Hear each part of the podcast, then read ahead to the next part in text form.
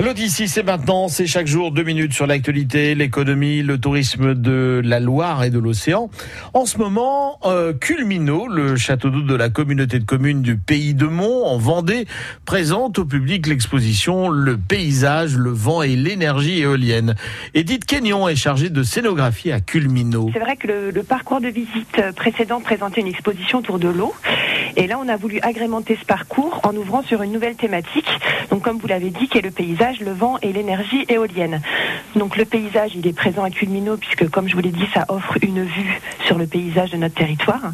Et puis, on voulait ouvrir sur ces thématiques qui sont nouvelles et qui sont euh, intéressantes euh, pour notre public, c'est-à-dire euh, les énergies renouvelables et plus particulièrement l'énergie éolienne. Alors, c'est une exposition qui est plutôt bien accueillie par le public. Alors, les gens sont assez réceptifs à ce genre de thématique.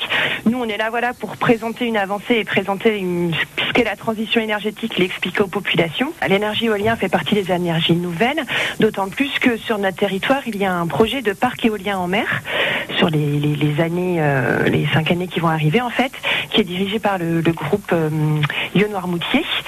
Et euh, c'est vrai que c'était l'occasion de rebondir sur ce projet-là, de le présenter et, et, de présenter le projet de ce parc éolien en mer, comment ça se construit, quels sont les métiers qui vont en découler et quel impact ce projet a aussi sur le territoire du Pays de Mont.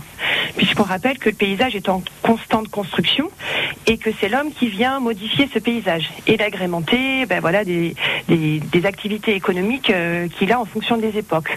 On a eu les moulins au 19e jusqu'au milieu du 20e siècle et puis ben, maintenant les marqueurs qu'on va apporter à notre paysage, ben voilà, c'est aussi l'énergie du vent mais ça passe par les éoliennes.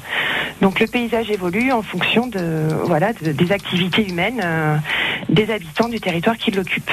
Edith Kenyon, chargée de scénographie à Culmino. Culmino, le château d'eau de la communauté de communes du Pays de Mont en Vendée. Elle était au téléphone avec Alain Chaillot. Rendez-vous pour en savoir plus sur la page Facebook euh, du Pays de Mont et puis réécouter ce rendez-vous en podcast. C'est sur francebleu.fr.